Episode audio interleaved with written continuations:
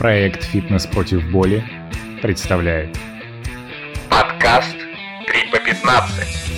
Ведущие подкаста Вадим Гурьев и Анна Подолюк отвечают на вопросы профессионалов и любителей фитнеса.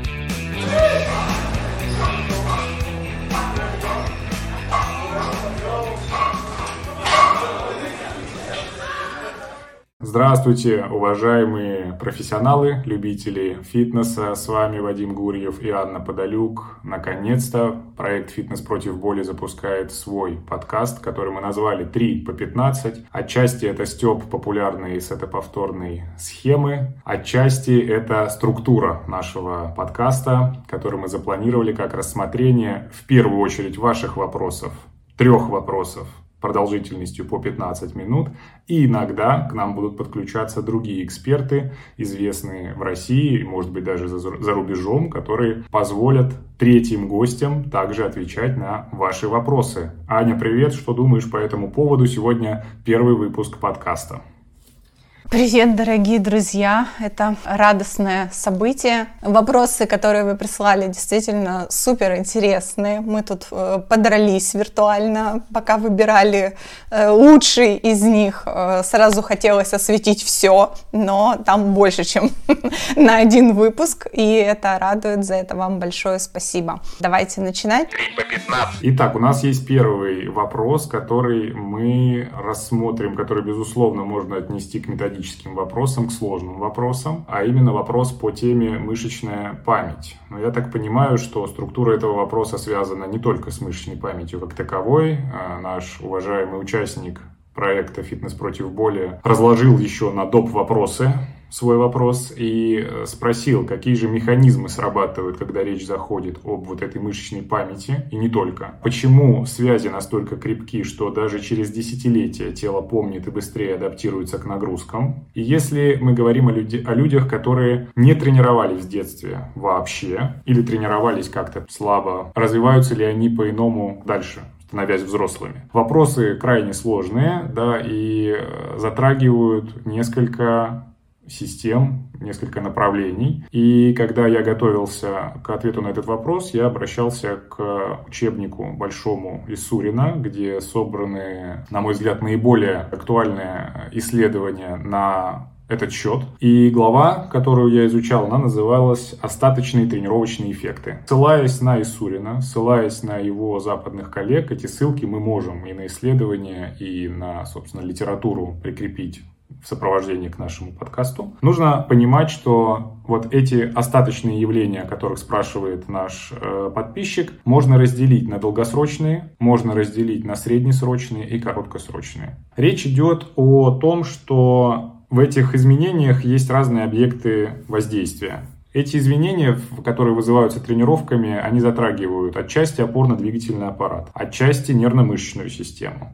отчасти сердечно-сосудистую систему. По всем этим направлениям происходят изменения. Какие-то мы можем наблюдать действительно спустя годы, какие-то выветриваются, что называется, очень быстро, и спустя, там, не знаю, 4-5 дней эти уровни тренированности уже изменяются. Если у нас здесь вопрос все-таки был сакцентирован по теме чего-то очень долгого, что накапливается там, да, и не будет слишком уж сильно и выраженно изменено в контексте там десятилетий либо лет, это, как правило, связано с опорно-двигательным аппаратом и отчасти связано с нервной системой. Говоря об опорно-двигательном аппарате, скорее всего, скорее всего, это адаптации костной ткани, и морфологические изменения, связанные с костями и суставами. Когда речь заходит о тренировках детей, в особенности в сенситивных периодах для развития гибкости, в особенности периодах, когда костная ткань, когда вся хрящевая ткань очень податливая. Наверное, мы сейчас больше уходим в гимнастику и сопряженные с ней направления, хореографию, сопряженные с этим направлением, где оказывается выраженное воздействие на диапазон движений в суставах и Такие изменения в суставах, они действительно могут и чаще всего остаются на всю жизнь с человеком. И форма тазобедренных суставов, диапазоны движений и в позвоночнике зачастую на костном уровне, что называется, находят свое отображение. Если речь идет о каких-то явных соматических изменениях в мышцах, то есть касаемо какого-то мышечного рельефа, То есть, например, мускулатура, которая была достигнута, да, например, если она даже очень развитая, как правило, это не более чем несколько лет. Это не такая структура, которая будет во времени десятилетиями ну, не деградировать. И то мы говорим сейчас скорее о внешних проявлениях, нежели о функциональных проявлениях. Там несколько сложнее все происходит. А касаемо нервной системы, там тоже есть то, что с нами остается на долгие годы.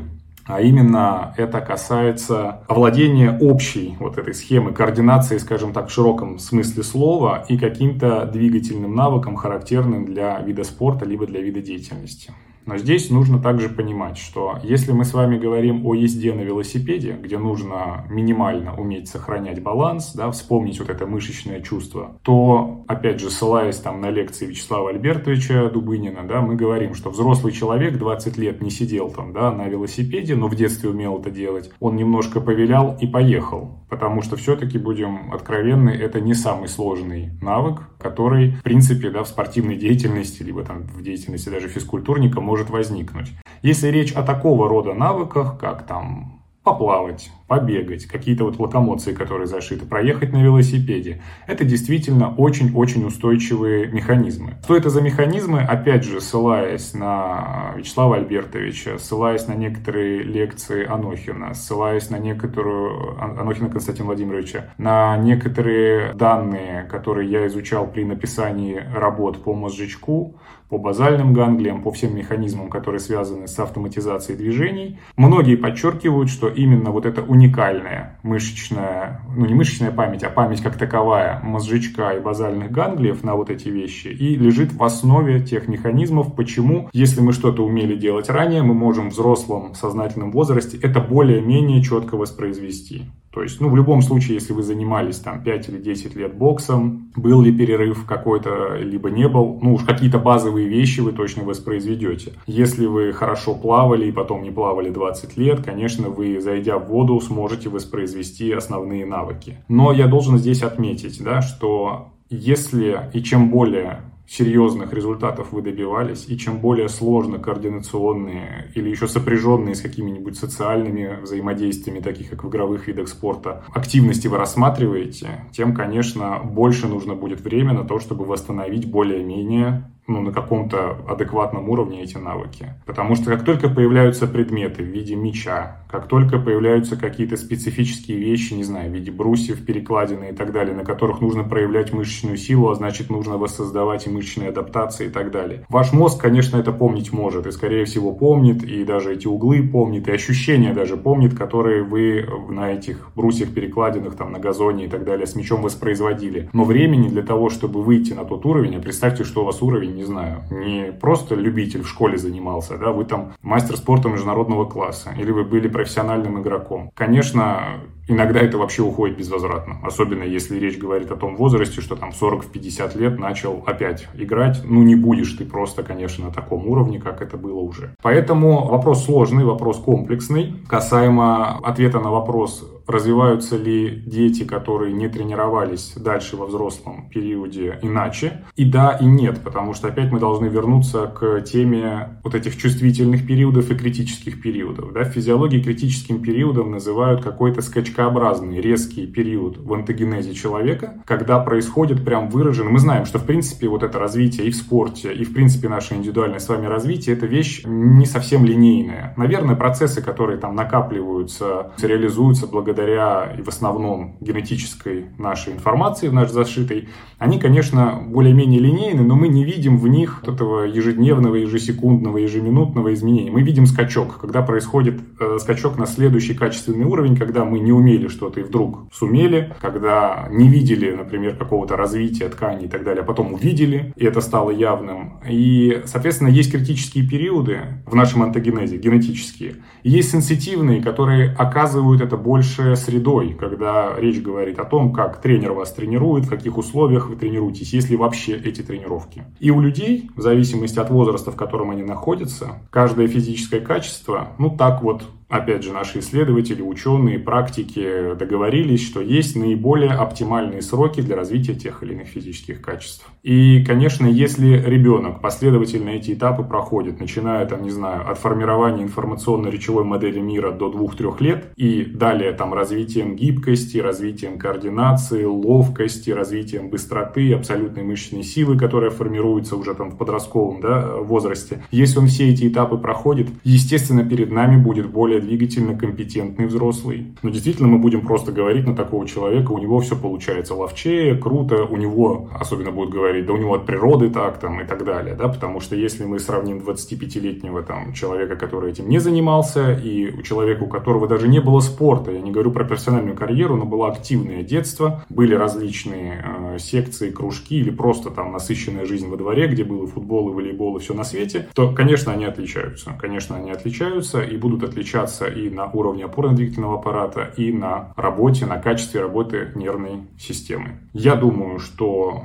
вот что основное я хотел сказать. Если Анна меня сейчас дополнит, наведет на дополнительные вопросы, буду признателен. Я хотела бы поговорить э, об этом в своих любимых терминах. Те, кто учился у меня на нейрокинезиологии, кто читает мои посты, слушал другие наши эфиры, в частности, про вот нервно-мышечное переобучение, когда мы говорили, да, с тобой, Вадим, в прошлом году. Действительно, то, что мы называем мышечной памятью, и то, э, что мы говорим долгосрочной мышечной памятью, это вся история, которая происходит на базовых двигательных уровнях. Да, то есть там, где вот этот уровень B, уровень мышечно-суставных увязок, действительно уровень очень базовых локомоций, он запоминает эти движения именно потому, что создаются прочные тракты моторные, которые идут к глубоким структурам. Они идут не к коре, они идут к уровням, которые находятся там в продолговатом и среднем мозге, и они идут к мозжечку, как копия. И вот то, э, на что Вадим обратил внимание, это действительно мозжечок у нас растет примерно до 10 лет.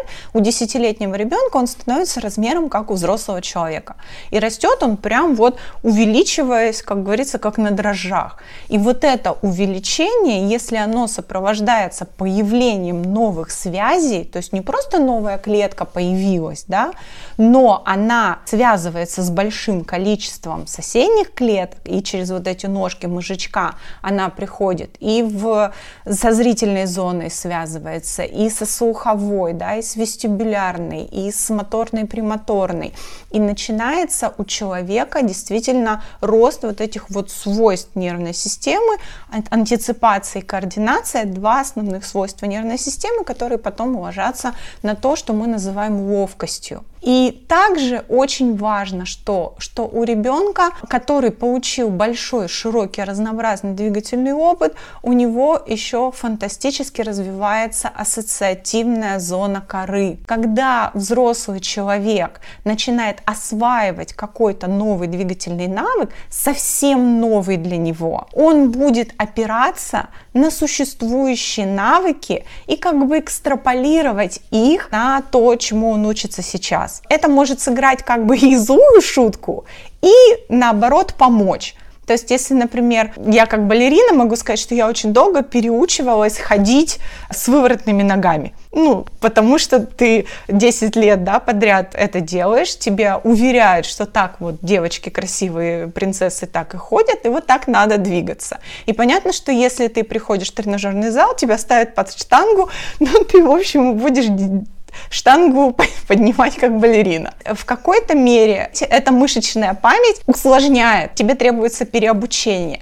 Но если у человека есть какой-то разнообразный опыт, не вот эта вот ранняя специализация, да, узкая, а я и в волейбол играла, и на коньках каталась, и на лыжах каталась, и в мячик там и так, и по-разному мы прыгали, и в резиночки прыгали, и так далее, и так далее. То есть у меня очень был богатый багаж двигательный. И это помогло достаточно быстро понять, что есть ассоциация с другими движениями которые моему мозжечку знакомы, карты которых лежат да, в моем мозгу.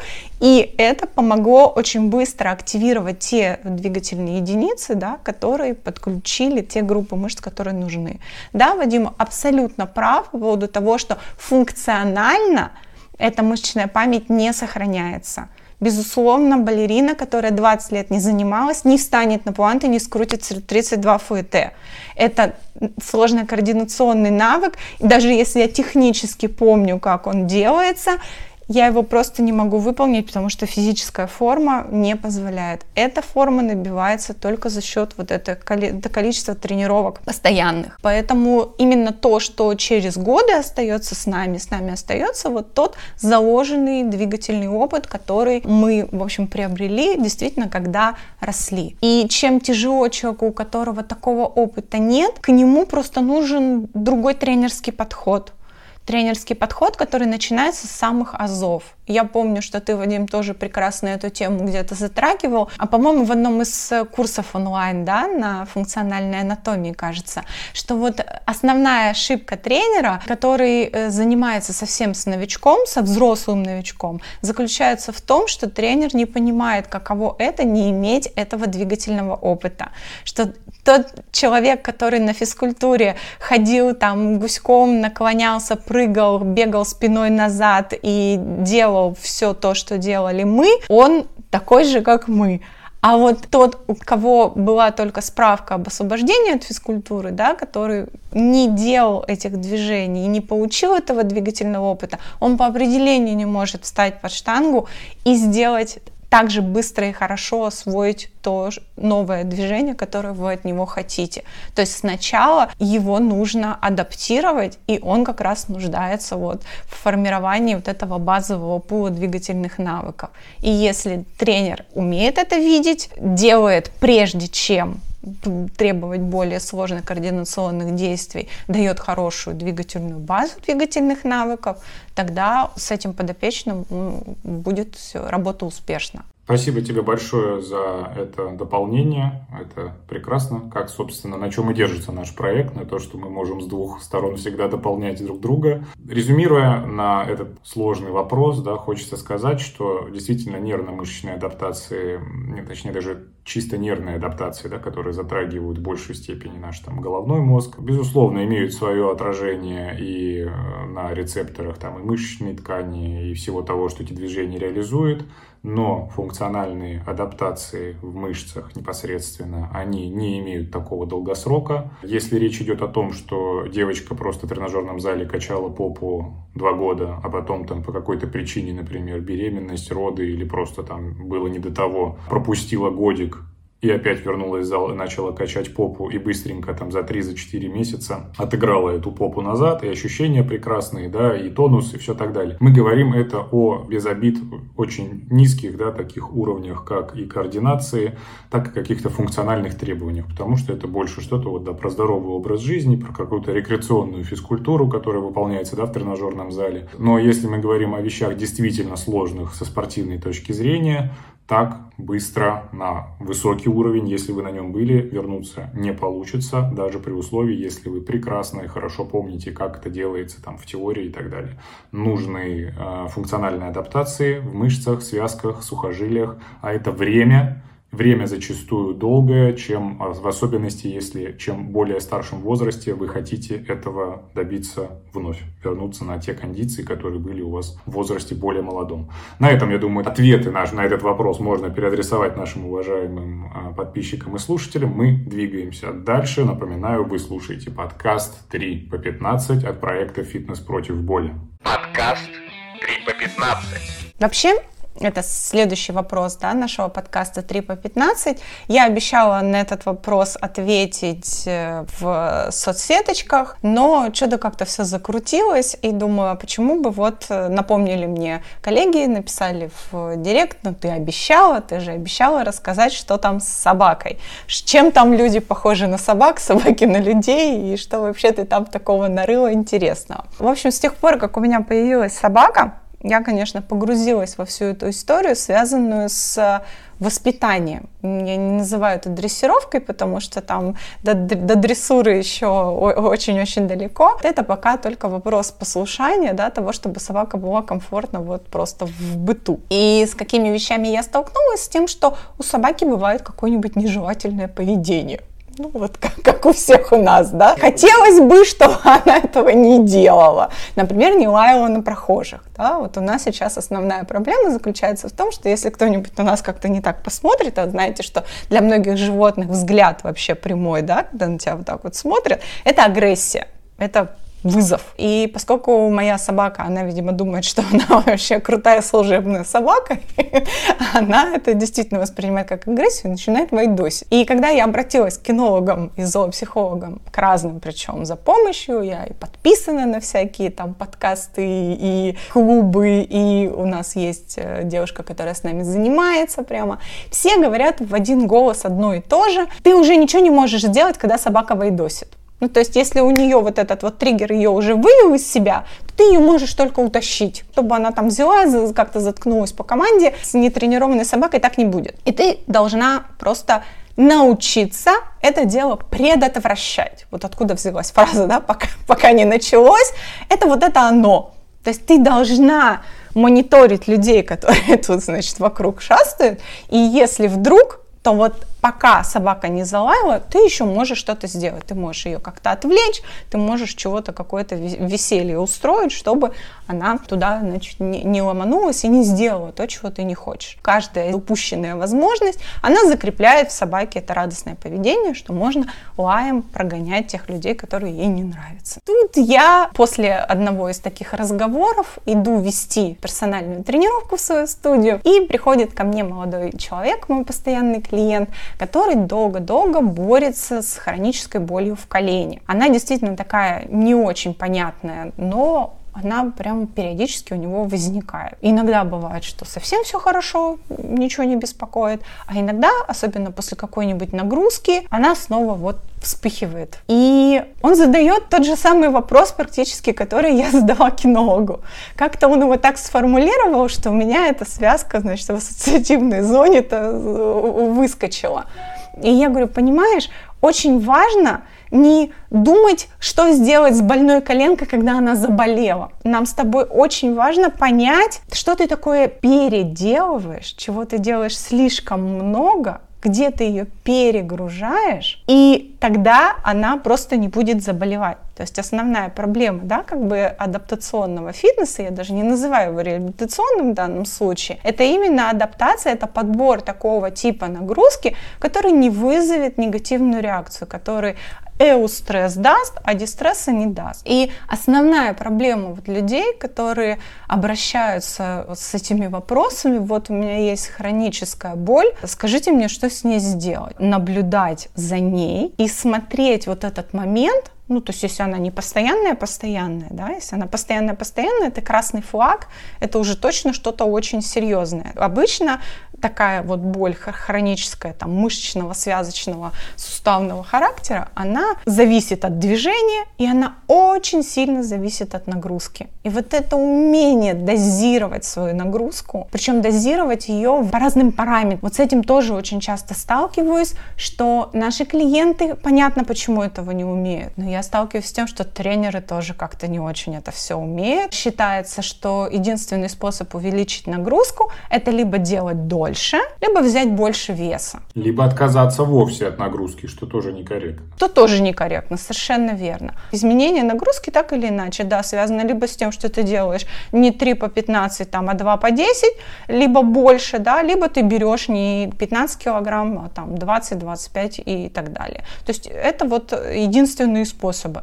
На самом деле способов огромное количество. Прежде чем взять, например, больше вес, на тоже там плечо или больше вес там штанги приседать со своей коленкой больной, надо подумать, а на какие еще варианты изменения нагрузки эта коленка может отреагировать. И если я точно знаю, что с этим весом и на это количество повторений у меня не болит, то у меня есть возможность поиграть с ритмом, с режимом, в каком режиме мышцы будут загружаться больше в эксцентрическом там, или в концентрическом, или в статике, статодинамике, да, попампить немножко, или стать на нестабильную поверхность, или там где-то глаза позакрывать, да, или траекторию изменить, амплитуду изменить, ширину постановки стоп изменить, если опять мы там говорим, да, о каких-то приседаниях. То есть на самом деле у нас огромное количество, большая вариативность всяких движений для того, чтобы изменить нагрузку. И прежде чем делать какой-то классический шаг,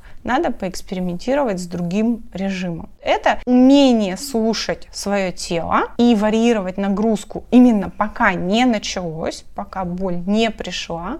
Это и есть то самое переключение как бы своей нервной системы, которое, по сути, происходит, когда я пытаюсь отвлечь собаку от того, что ее триггерит. Убираем триггер от тела, отвлекаем нервную систему целевым характером движения, каким-то новым заданием, которое на других уровнях нервной системы происходит. И очень часто благодаря этому все хорошо. А бороться уже за то, чтобы быстрее восстановиться, когда уже заболела, это очень такой, ну, как бы деструктивный вариант, особенно для людей, кто долго этим страдает. То есть, когда ты один-два раза окарался, это окей, но когда годами у тебя происходит вот это вот одно и то же, срывается, именно срыв адаптации происходит, надо подумать над другими способами, уже такими более превентивными и профилактическими.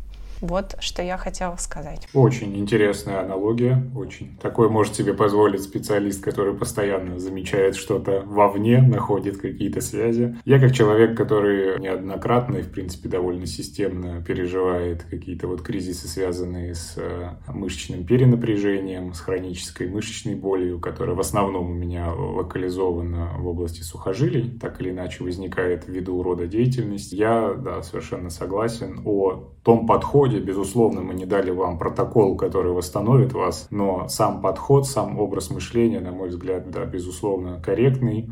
Именно так ты и продираешься в этой тьме, пока вот не переходит тот самый качественный скачок, когда ситуация вдруг каким-то утром или даже ночью улучшается, и тебе становится лучше. Спасибо, Анна. К следующему вопросу. Подкаст 3 по 15. Итак, мы переходим к третьему вопросу от подписчика, который задал его на моем личном телеграм-канале. Если вы вдруг на этот телеграм-канал не подписаны, можете также дальше оставаться в неведении, можете на него подписаться. Ненавязчивый канал, на котором не происходит 10 тысяч публикаций в сутки, но там можно будет также задавать ваши вопросы к нашим будущим подкастам от проекта «Фитнес против боли». Так вот, зачитываю вопрос, который мы с Анной посчитали интересным и который, кстати, отчасти включал в себя и вопросы, заданные чуть ранее, под этой же нашей просьбой да, задавать ваши вопросы. Нужно ли как-то менять модель поведения тренера, если клиент ходит на тренировки и его устраивает приятное времяпровождение – в скобках, клуб зарабатывает и тренер тоже. Но при этом клиент не имеет никаких весомых результатов и мотивации к развитию каких-либо качеств. Нужно ли его заставлять что-то развивать? В скобках, ведь, возможно, тогда он сольется. Вопрос действительно актуальный, и тренеры, фитнес-тренеры, которые в начале когда, может быть, принимают еще решение о том, нужно ли в эту воду входить, а я именно говорю про тренерскую профессию в фитнес-клубах, да, представляют одно, а в тренерской практике получают другое, да, то есть мы часто склонны фантазировать, я думаю, что и Анна, и я далеко не исключение, за себя точно говорю, что я тоже думал, что фитнес-клубы это место, где люди тренируются, и как в известном мемчике, я никогда так не ошибался. Люди действительно приходят туда по разным причинам, и я отвечая на этот вопрос, хочу напомнить то, что это взрослые люди чаще всего, что это редко дети и редко подростки. Обращаю внимание даже на саму формулировку вопроса, нужно ли его заставлять, да, и вообще, в принципе, работает ли вот это заставление и вот, э, скажем так, такая авторитарная форма для взрослого человека, который уже по каким-то внешним и внутренним условиям сформировался так, как сформировался, в особенности его характер, это вопрос весьма открытый и дискуссионный. На мой взгляд, на мой взгляд, это, чтобы действительно что-то развивать, менять особенно, особенно личностные какие-то характеристики человека, должен быть высочайший уровень мотивации со стороны самого взрослого человека, высочайший. И при этом вы для него, как проводник в этом направлении, должны иметь высочайший уровень авторитетности. По моей исключительно сейчас говорю не о том, что я куда-то ссылаюсь на какие-то источники по психологии взрослых или по психологии спорта. Я сейчас говорю о своих наблюдениях и размышлениях. Если любой из этих факторов не выполняется, а именно высокая мотивация, заинтересованность взрослого человека в результате, и вы для него не являетесь авторитетным человеком, которого слушаться нужно, ну, почти беспрекословно, я не говорю до безумия, да, я не говорю о том, что не нужно дискутировать, это все обречено на провал, либо может быть реализовано в очень краткосрочной перспективе, ну, может быть, нескольких недель, потом это все дело плавно скатывается. Поэтому, если времяпровождение клиента действительно приятное, если вас это в ваших личных отношениях просто в том, что вы вот этот час или полтора находитесь вместе, никого это не напрягает. Вы можете быть несколько хитрее и какие-то вещи, все-таки связанные с развитием хоть чего-либо, интегрировать в это приятное времяпровождение. Это, на мой взгляд, возможно. Естественно, это не будет говорить о том, что человек будет упахиваться как олимпиец, что он будет перелопачивать огромную интенсивность там и объем. Это вы от человека никак хитростью не скроете. Уж поверьте, здесь эта хитрость не прокатывает. Но средства, которые вы вкладываете вкладываете в модель, чтобы человек как-то овладевал какими-то новыми двигательными навыками, по крайней мере, как-то совершенствовал фундамент аэробной системы, то есть это я сейчас говорю, опять же, об умеренной интенсивности да, тренировки, мы можем этого добиваться, даже если клиент больше про фан и про какие-то приятные эмоции от процесса. Ну, еще раз обращу ваше внимание, если речь идет о пахать, о развитии физических, двигательных качеств, как хотите их называйте, способность интенсивно тренироваться, перерабатывать большие нагрузки, замаскировать сложно, и это требует от взрослого клиента всегда сознательности, всегда высокого уровня мотивации. Анна, тебе слово. Я вообще надеялась с тобой поспорить, но понимаешь, что придраться мне не к чему. Я была уверена, ты, ты скажешь, что надо гнать поганой метлой этих халтурщиков. Но я, пожалуй, соглашусь с тобой. Единственное, что посоветовать, может быть, могу коллеге, который задал этот вопрос, и другим специалистам, для которых это актуально. Во-первых, шире смотреть на то,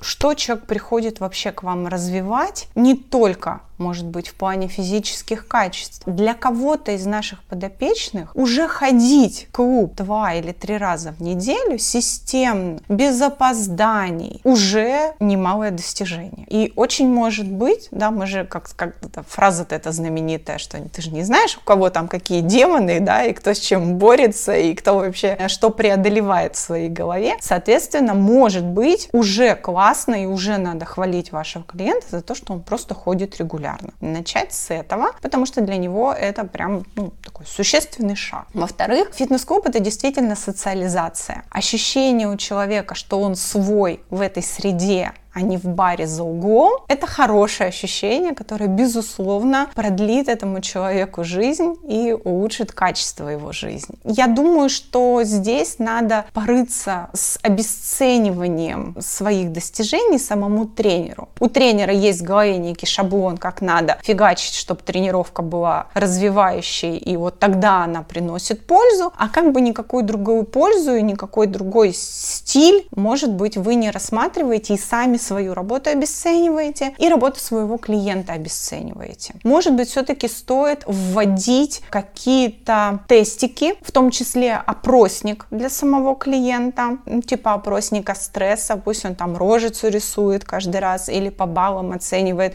свое самочувствие во время, до, после тренировки и смотреть вообще, что, например, человек приходит на тренировку более грустный, более уставший, уходит более полный сил, радостный, счастливый, готовый к каким-то свершениям, да, что здесь он отдыхает эмоционально и физически разгружается хорошо. Может быть, у него уменьшился за это время пульс в покое, а вы не заметили. Ну, то есть все равно произошло какое-то развитие сердечно-сосудистой системы. Да, может быть, там он не взлетел на отлично в тесте Купера, но все равно может так быть, что вот он ходит и прям, ну, совсем ничего не происходит. В том числе ваша задача для того, чтобы свою мотивацию мотивацию тренерскую поддерживать на работу с этим человеком. И чтобы поддерживать вашего клиента на дальнейшее свершение, надо показывать, что он прогрессирует, что он чего-то добивается. И даже если это что-то очень маленькое и на ваш субъективный взгляд незначительное, для этого человека это может быть очень важно. Поэтому тут я именно посоветую раскрывать как бы, да, свое мышление, смотреть на эти вещи немножко шире, и тогда, когда вы начнете своего подопечного хвалить, за дело хвалить, за те вещи, которые вы хотите, чтобы, ну, как бы метод зеленой ручки, да, а вот сейчас было прям здорово, что ты сделал вот это. А помнишь, мы начинали вот с этого, а сейчас ты уже умеешь вот здесь. А тут у нас с тобой тест по какой-то показатель повысился. И человек войдет, как говорится, во вкус. Аппетит на тренировке приходит тоже во время тренировок. И все зависит от задора, собственно, самого тренера в том числе. То есть это всегда командная работа. И нельзя ждать от человека, что сейчас будет 100% там какая-то его личная мотивация, а тренер только будет как это радостно хлопать в ладоши и говорить, ну надо же, какое сокровище пришло. Сейчас я его тут это отожму. Будьте просто вот более ориентированы на состояние состояние конкретного человека и не гребите всех под одну гребенку. Фитнес — это действительно иное, чем урок физической культуры и иное, тем более, чем спорт, который там обязан развивать какие-то физические качества. И еще один момент, который позволю себе тоже заметить, иногда люди не показывают заинтересованности своих тренировках, потому что тренировки оказываются скучными. Что-то идет по стандарту, по шаблону, мало что меняется. Тренеру скучно с этим клиентом, и не было какого-то, может быть, разговора или признания о том, что клиент на самом деле вообще всю жизнь, там, не знаю, мечтал у станка стоять балетного или в волейбол играть или еще что-нибудь научиться делать. И добавление в ваш тренировочный план просто какой-то небольшой специфики, антуража какого-то изменит отношение вашего клиента, и он будет лететь на эти тренировки и с такой радостью заниматься, что вы даже не поверите, что такое могло быть. У каждого каждого человека есть что-то, что его вдохновляет. Может быть, этого человека не вдохновляет тренажерка, но он ходит, потому что, ну, как бы вот надо, и вроде тренер неплохой чувак, да, и поболтать приятно. Надо найти что-то, что его, возможно, вдохновит. Спасибо тебе большое. Я думаю, что можно с полной уверенностью сказать, что первый выпуск нашего долгожданного подкаста 3 по 15, он удался. Лично я не до конца, конечно, до конца не бывает, но вполне удовлетворен тем качеством ответов, которые мы нашим уважаемым подписчикам, слушателям сегодня предоставили. Нашим подписчикам и слушателям в очередной раз говорю спасибо и, пожалуйста, задавайте вопросы дальше, участвуйте в жизни проекта. Для нас это очень важно. Это является для нас той самой мотивацией, о которых мы говорили в третьем вопросе. Благодарю своего верного друга, товарища и коллегу Анну за блистательные ответы, за дополнение к моим ответам. Это всегда для меня лично великолепно, приятно и также не менее мотивирует дальше развиваться. Всех благодарю за внимание. Аня, тоже давай прощайся. Аня, тоже давай до свидания. Дорогой мой друг, спасибо тебе большое, что ты вообще все это затеял. Это была точная идея Вадима, я сразу всем признаюсь в этом. Я, правда, ну, я понимаю, что это не скромно, но я правда считаю, что мы делаем с тобой большое и хорошее дело, и я правда очень благодарна тем людям, которые нас поддерживают и читают, и вопросы задают, и прям, что это искренне кому-то может быть интересно, полезно и важно. Вот опубликуешь там пост, да, в сообществе, а тебе потом приходит письмо и комментарии, вот, а я даже об этом не задумывался, это так здорово, спасибо. Ребят, вы просто реально делаете наш день, когда что-то подобное от вас приходит. Спасибо, что дослушали до конца. Задавайте еще вопросы, будем по возможности отвечать и развиваться вместе. Пока-пока. Проект «Фитнес против боли» представляет Подкаст 3 по 15. Ведущие подкаста Вадим Гурьев и Анна Подолюк отвечают на вопросы профессионалов и любителей фитнеса.